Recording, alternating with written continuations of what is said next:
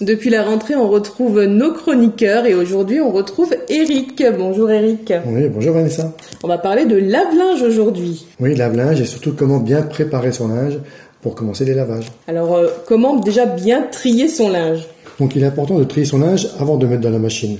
On commence par les tissus qui doivent être lavés et essorés aux mêmes conditions et mêmes caractéristiques. Les symboles tels que la température de lavage, la vitesse d'essorage sont présents sur toutes les étiquettes qu'on trouve sur les vêtements. D'ailleurs, vous retrouverez le détail de ces symboles directement sur l'astuce en ligne.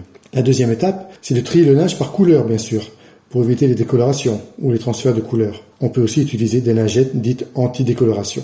Pensez à mettre le linge à l'envers, à retourner par exemple les pantalons, etc., bien vider les poches, fermer les zips et les fermetures éclairs. Cela permettra d'éviter les déchirures du joint du hublot ou bien de perdre aussi des petits objets qui finiront par créer des pannes. Alors attention, il faut quand même euh, vérifier la quantité de linge mis dans le tambour. Oui, parce que trop de linge, et c'est souvent le cas euh, qui nous est rapporté, on a tendance à vouloir mettre, mettre dedans, et en fait, quand on a trop de linge, le linge n'est plus mélangé, il n'est plus brassé, et donc il est mal lavé.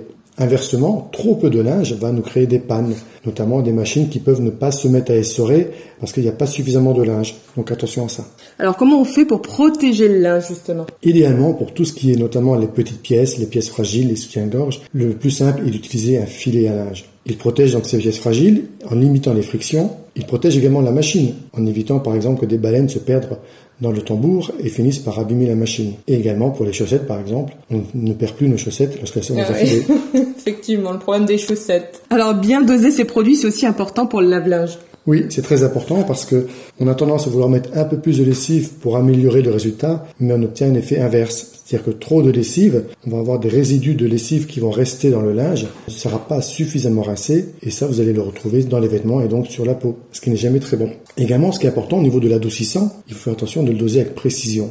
Si on en met trop, il sera aspiré au moment du lavage et vous allez retrouver des produits et des taches sur le linge parce que l'adoucissant aura cuit pendant le lavage. Bien sûr, on peut remplacer très avantageusement l'adoucissant par du vinaigre blanc.